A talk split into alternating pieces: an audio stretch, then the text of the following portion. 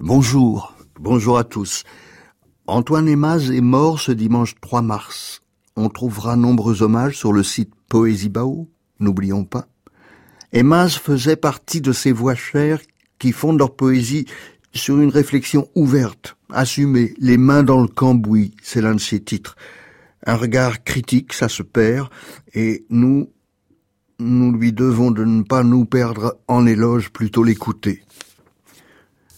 Ce monde est sale de bêtises, d'injustice et de violence. À mon avis, le poète ne doit pas répondre par une salve de rêve ou un enchantement de langue, il n'y a pas à oublier, fuir ou se divertir. Il faut écrire avec ceux qui se taisent ou qui sont réduits au silence. J'écris donc à partir de ce qui reste vivant dans la défaite et le futur comme fermé. Cette citation, nous l'avons trouvée sur le site remu.net, poésie qui vient du livre Limite chez Tarabuste. On va vers ce qui s'en va. Dès lors, autant aller le plus lent possible. Même quand la barque corps ne porte plus que mal, et voir plus loin, on ne sait pas. Après, c'est bien pour ça qu'on va tranquille. Autre poème.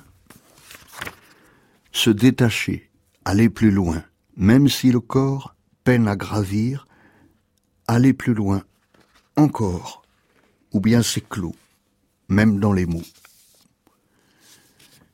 Ce qui importe, dit Antoine Emas dans Cambouis, ce qui importe, c'est pas la figure sonore, allitération, écho, assonance, c'est son effet sur le rythme, le rebond qu'elle provoque dans le texte. La figure en soi, on s'en fiche. On ne veut récupérer en elle que sa force motrice propulsive. Là encore, il faut tisser de l'invisible, sans pour autant produire du mystère. Plainte inutile. On ne sait pas encore assez habitué à vieillir, simplement devoir laisser, abandonner, lâcher, on a du mal.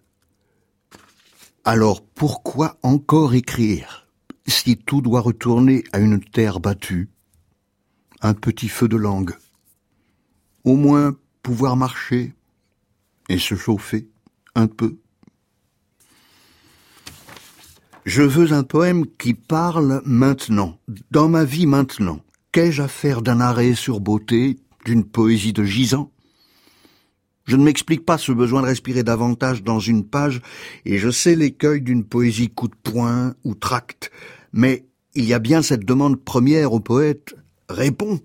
Qu'as-tu à dire derrière ton bruit pétroleux de vocables Qu'as-tu à dire de vif, de pressant, qui me ferait respirer mieux, moi, lecteur?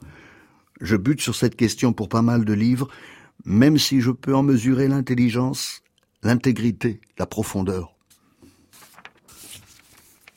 Petit poème. Cela ne porte plus. Faudrait aller plus vite, plus juste. Limite du corps.